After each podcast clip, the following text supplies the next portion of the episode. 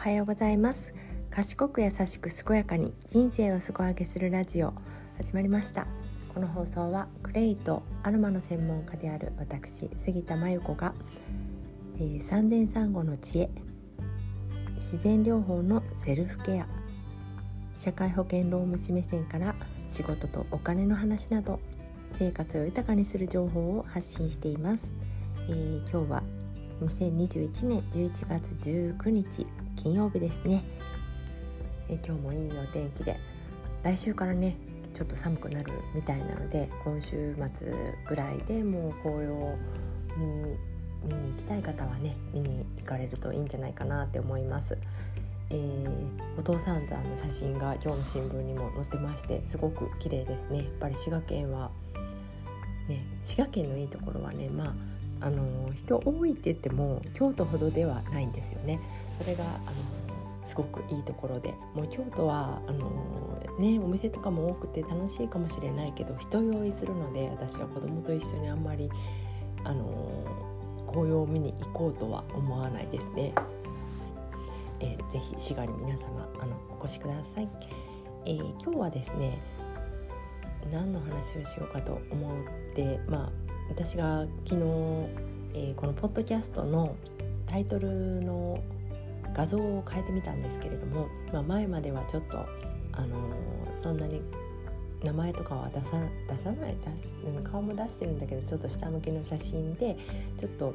なんていうプライベート感があったのでもうちょっときちっとしたものにしたいなと思って、まあ、あのホームページとかもリニューアルしたので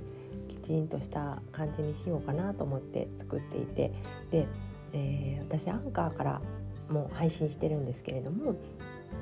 アンカーの方でねいつも配信したら Google ポッドキャストとか Amazon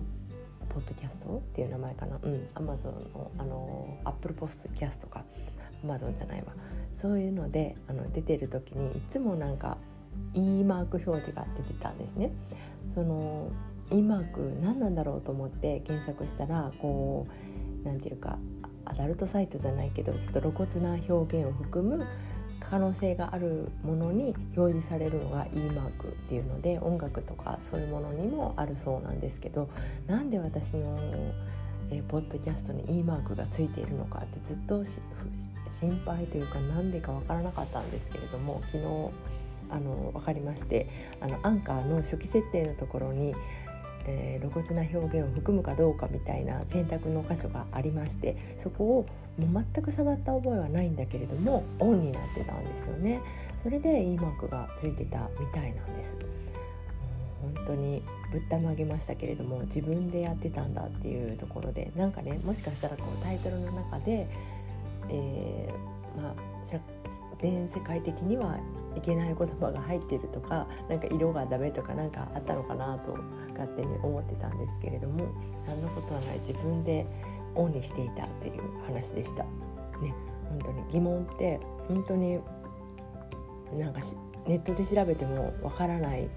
わからもうほんと結構調べたんですよ。調べてたんですけど分からなくってアンカーに問い合わせとかもしたりしたのかな。ちょっと忘れちゃったんですけれどもなんか全然分からなくってでもなんかアダルトサイトみたいでこれじゃあ誰も聞かないよって思いながら、まあ、続けてたんですけれども、うん、誰も間違わないからネットにも出てなかったんだなと思ってでも私は間違えたんだからあの少なくとも1人は間違えてるんだから、ね、なんでそんな初期設定がオンなんだろうと思ってちょっと文句じゃないけど疑問に思います。えー、本当に最初の設定っていうのは私結構ね何も分からないまま結構やっちゃうタイプであの Google アナリティクスとかもあのや一応登録とかしてるんですけどもうさっぱり分からない分かるところもあるけど分からないところも多くてやっぱり機能もあの何て言うのかなグレードアップじゃないけどバージョン、えー、アップデート？アップデートしていくのでこう知らない言葉がどんどん増えていくのについていけてないんですけれどもでもとりあえずやってみる精神があるのでね本当にあの初めてやる方にもこう無難な設定にしておいてほしいなって思いました。はいまあ、Apple Pod えー、まあ、スタンド FM があのアプリ系のやつではスタンド FM で他の配信ではアマアンカーにしています。まあ、それはもう本当にスタンド FM はすごいあったかい感じがするしで、まあ、自分はそんなには聞けてはないんですけれども、うん、なんかいろんな分野の人がいて、まあ、いいところはその普通の人もいるっていうのがすごくいいなと思っていて。まあ、 Voicy とか本当ビジネス臭が漂うというか、まあ、ボイシーめっちゃ聞いてますけれども、